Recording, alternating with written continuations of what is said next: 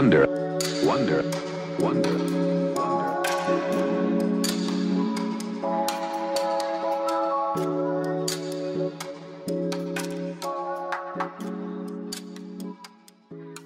tout le monde, bienvenue sur ce premier épisode de Tout va bien. Alors aujourd'hui, on se retrouve pour un sujet que j'avais très envie d'aborder. D'ailleurs, c'est le premier épisode, enfin, le premier sujet qui m'est venu à l'idée quand j'ai pensé, à sortir un podcast. Et euh, je pense que j'avais vraiment besoin d'en parler, autant pour euh, mon bien-être personnel que pour aider des gens qui sont dans la même situation que moi. Alors, je vais me présenter rapidement pour ceux qui viennent d'arriver. Je m'appelle Mel, j'ai 20 ans, enfin je vais avoir 20 ans dans quelques jours. Et j'ai créé ce podcast très récemment, donc bienvenue. Et euh, on va parler de plein de choses de la vie, des choses qu'on traverse, et aujourd'hui, on va parler. Euh, j'aime pas l'appeler comme ça parce que je trouve que ça réduit vachement, euh, euh, comment dire, la situation, mais de la crise de la vingtaine. Alors, on en a beaucoup entendu parler, je pense, de la crise de la cinquantaine, de la quarantaine. Pour nous, c'est nos parents qui vivent ça. Et en fait, non. On traverse aussi des périodes très difficiles au début de notre vie active, en fait. Et quand ça m'est arrivé, je me suis sentie abandonnée.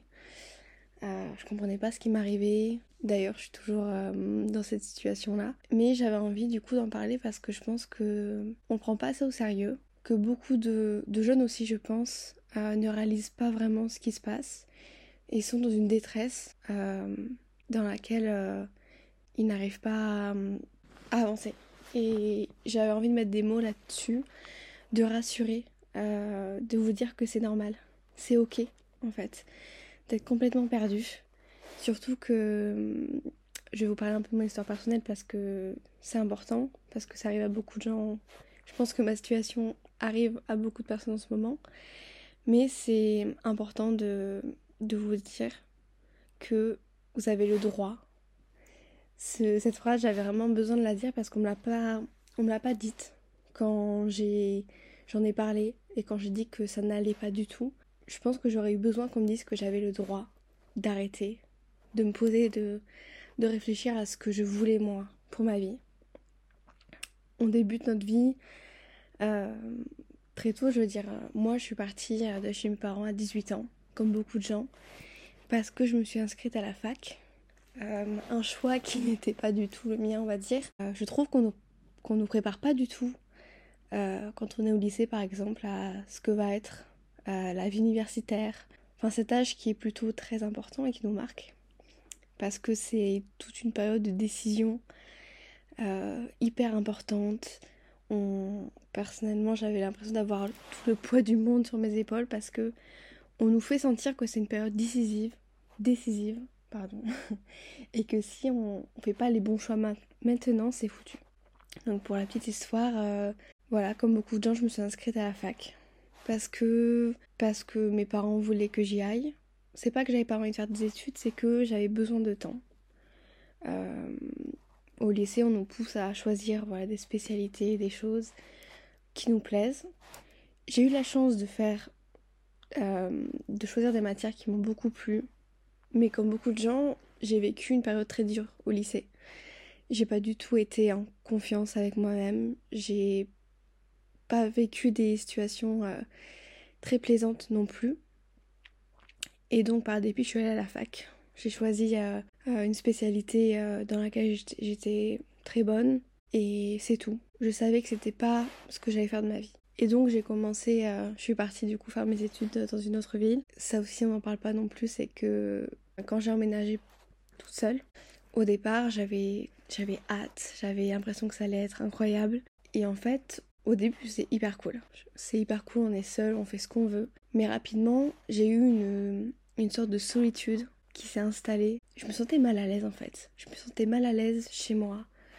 Je, me sentais pas prête à assumer euh, finalement ce rôle-là. Et j'avais hâte de, ouais, d'avoir 20 ans, enfin 18-19, de, d'être seule. Et euh, j'ai insisté pour prendre euh, mon indépendance, être complètement indépendante de ma famille. Donc moi je travaille, pour subvenir à mes besoins, tout ça, j'ai mon appartement et j'en suis très très fière. Pour en revenir du coup à ce que je disais, c'est vrai que je comprenais pas pourquoi en fait je me sentais, euh, je me sentais mal à l'aise. Je pense que c'est vraiment le mot parce que j'avais envie de faire des choses mais je me les interdisais en même temps. Euh, parce que j'avais du mal à accepter qu'en fait j'avais grandi et que j'arrivais à ce stade-là de ma vie où j'allais prendre des décisions pour moi et en fait ma vie elle m'appartient. Chaque action que je, que je vais entreprendre aura un impact et au début on n'y pense pas et après on y pense de plus en plus. Donc euh, je suis allée à la fac, j'étais perdue. C'est un environnement auquel on n'est pas préparé. C'est euh, tout un système qui ne m'a pas du tout plu. Et je m'en suis pas rendu compte vraiment parce que euh, bon j'y allais, voilà, j'allais à la fac, c'est tout. Euh, j'allais, je faisais mes cours, j'écoutais. Rapidement, je me suis sentie euh, pas à ma place.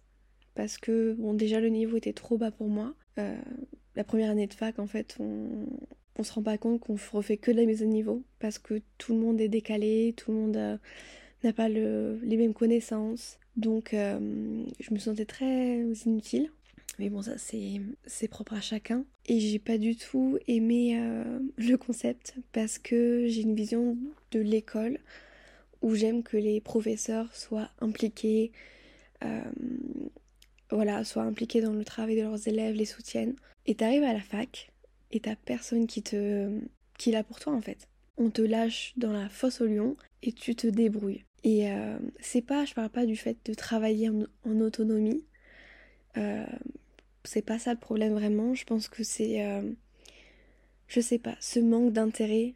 Je, les professeurs pour moi, ils, ils n'avaient pas du tout d'intérêt vraiment à nous transmettre des choses. Ils avaient pas cette motivation et ce, je sais pas, ce truc. Vous voyez un peu comme dans les films. bien sûr, ça n'existe pas forcément, mais quand j'étais au collège par exemple, j'avais des professeurs incroyables. Je sentais qu'ils aimaient ce qu'ils faisaient. Et ça, ça m'a vraiment déboussolée. Et j'ai commencé petit à petit à rentrer euh, dans une sorte de dépression. J'ai pas envie de mettre des mots euh, forcément médical dessus parce que je suis pas allée voir un psy, j'ai pas eu le courage d'y aller en tout cas pour me faire euh, diagnostiquer. Et bref, je, me suis enfermée beaucoup dans mon appart j'ai commencé à plus trop aller en cours et à être en fait complètement perdue. Et, mais perdue dans le sens où sur tous les points de, de ma vie, je ne savais plus qui j'étais, qu'est-ce que je voulais faire, qu'est-ce que je faisais là en fait. Donc j'ai arrêté la fac, euh, je suis allée travailler et en fait j'ai un peu laissé ça derrière moi. J'ai pas trop pensé, je voulais euh, garder mon appart donc j'ai travaillé encore plus. Et à la rentrée de 2022, j'ai repris des études dans une autre licence parce que j'avais toujours pas eu les écoles que je voulais et euh, parce que c'est des, des, des, licences très sélectives, très dures. Et en fait, euh, pareil. J'ai, au début, j'étais très bien et puis j'ai compris que, que ça n'irait pas plus loin que ça. Et c'est hyper dur de se dire qu'en fait, on est encore bloqué et de remettre ce projet professionnel en question. Surtout quand moi, pour moi, c'est très très important ma vie professionnelle. En gros, je mets pas de limite entre ma vie personnelle et ma vie professionnelle. Et je supportais pas cette, euh, bah, ce, sentiment en fait d'incertitude. Et malheureusement, je vais vous dire ça comme ça, mais ça dure très très longtemps, cette période de, de remise en question. Et puis souvent, on n'est pas, on n'est pas très aidé par notre entourage parce qu'ils comprennent pas. Ils comprennent pas et parce qu'ils n'ont pas les connaissances dessus, ils n'ont pas les infos. Et je pense qu'aussi la, génération de nos parents ou voilà des gens plus vieux ne comprennent pas à quel point ça peut nous ronger et à quel point ça peut être difficile pour nous ce tournant de notre vie parce que eux en fait euh, ils n'avaient pas le choix et ils faisaient les choses mais on est aujourd'hui dans une société où on parle beaucoup plus de la santé mentale, euh, de la remise en question, des questions qu'on peut se poser sur la vie en fait. Et du coup, nous, je pense que ça nous impacte beaucoup plus euh, de se dire mais qu'est-ce que je qu'est-ce vais faire de ma vie? Cette question, je me la suis posée euh, tout de suite euh, quand j'ai arrêté la fac, que ce soit la première année ou la deuxième année. Je me suis dit mais mais je peux pas en fait, je ne peux pas je ne peux pas rester là où je suis. Je me sens je me sens c'est pas la vie que je voulais en fait. Et admettre ça, accepter que on est comparé à tous les autres parce que bon, en réalité, on ne sait pas ce que les autres traversent. Mais quand on est dans cette détresse psychologique, on a l'impression d'être complètement. Euh, de marcher à reculons comparé aux autres. On voit les autres avancer. On voit certaines personnes épanouies dans leurs études. Et nous, on est enfermés chez nous. En tout cas, pour ma part, j'étais enfermée chez moi. J'étais. Et encore aujourd'hui, j'ai des crises d'angoisse. Euh, je peux très bien me lever des matins et être euh, toute joyeuse et me dire ok, aujourd'hui je fais ça, ça, ça, je sais que j'ai tel projet euh, professionnel, etc. Donc je vais commencer à travailler et au milieu de la journée, enfin je vais penser au fait que je suis, mais que j'ai pas avancé et que je suis toujours autant perdue qu'avant. Et là, ça va être euh, une, vague d'angoisse horrible, terrible, qui va me, me, bloquer en fait. Et, et je vais pas réussir à finir ma journée euh, et finir, ce que, finir ce que je voulais faire et je vais être en plein dans mon lit. Et ça, c'est ok aussi. Ça arrive, euh, surtout pour les personnes les plus angoissées. Dites-vous que c'est tout un processus. Et euh, aujourd'hui, j'en parle de manière assez positive, mais c'est pas toujours le cas. Et, et, et c'est normal parce que je me rends compte que plus j'avance, plus euh, j'ai envie de faire les choses pour moi. Alors c'est facile à dire, c'est très facile à dire, parce que notre entourage, par exemple, joue aussi un rôle hyper important.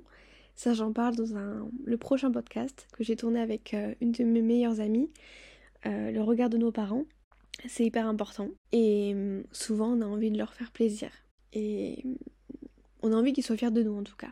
Et quand on dit qu'on veut plus faire ce qu'on est en train de faire, de faire les études qu'on a choisies, le fait qu'ils soient dévastés pour nous, c'est encore plus dur. Souvent, c'est difficile parce qu'on est tiraillé entre choisir notre passion, ce qu'on a vraiment envie de faire, euh, et la réalité de ce que c'est, parce que c'est beaucoup de sacrifices, c'est beaucoup de, choses qui sont parfois difficiles à encaisser, et on a peur.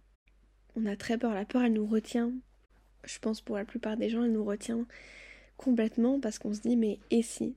Et en fait, ce et si, c'est euh, c'est vraiment un poison parce que euh, on s'empêche, on se met des barrières pour rien.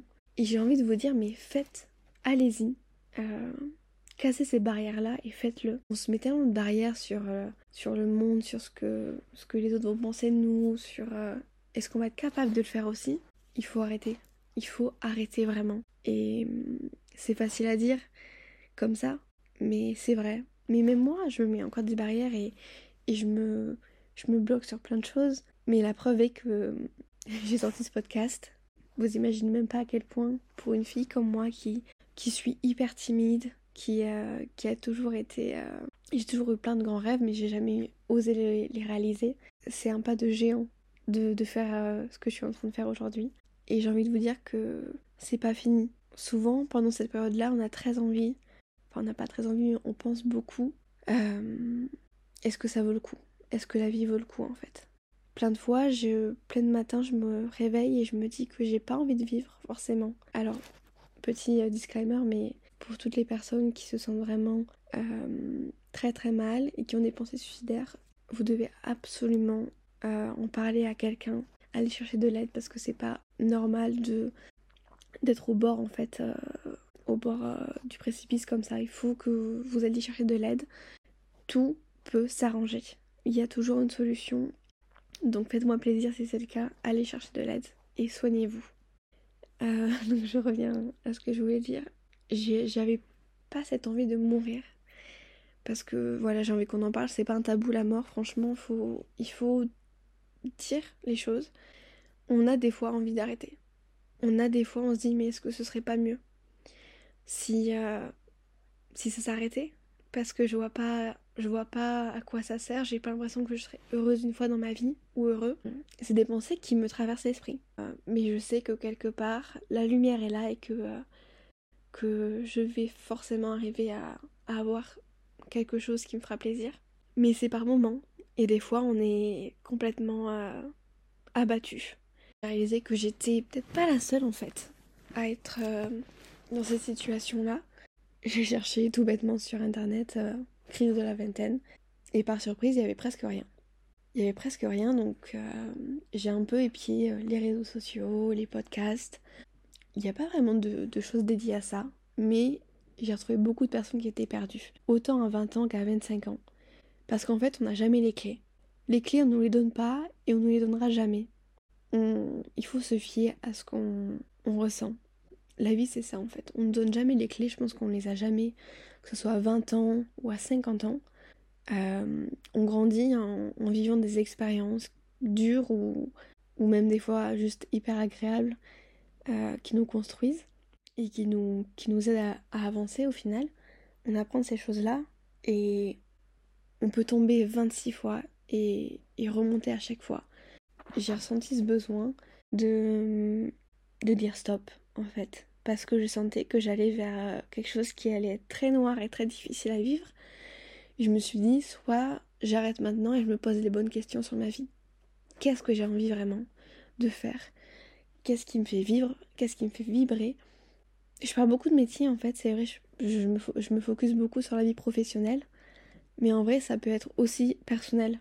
Euh, ça aussi je vais en parler vite fait, c'est que euh, peu importe l'âge que vous avez, si vous n'avez pas vécu les mêmes expériences que les autres, c'est normal. Je pense que euh, la vie fait bien les choses et si vous êtes encore dans l'attente, c'est que tôt ou tard il vous, arrivera quelque chose de super.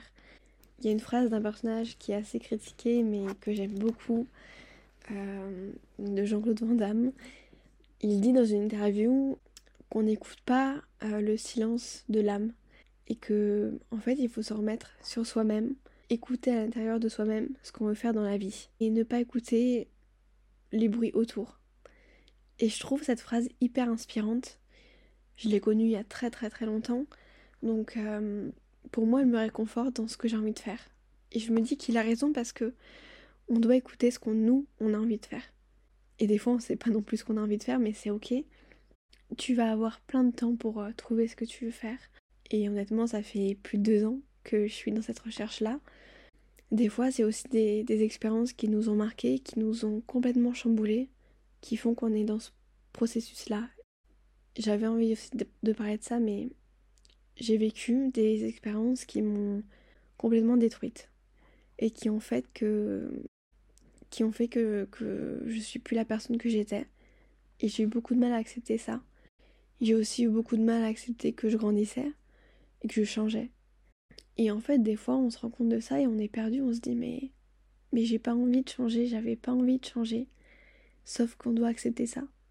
Et on est peut-être plus vulnérable qu'avant. On a on a plus les mêmes envies, les mêmes la même façon de voir les choses. Et je pense qu'on choisit toujours quand même la bonne sortie. On fera quand même les choses bien.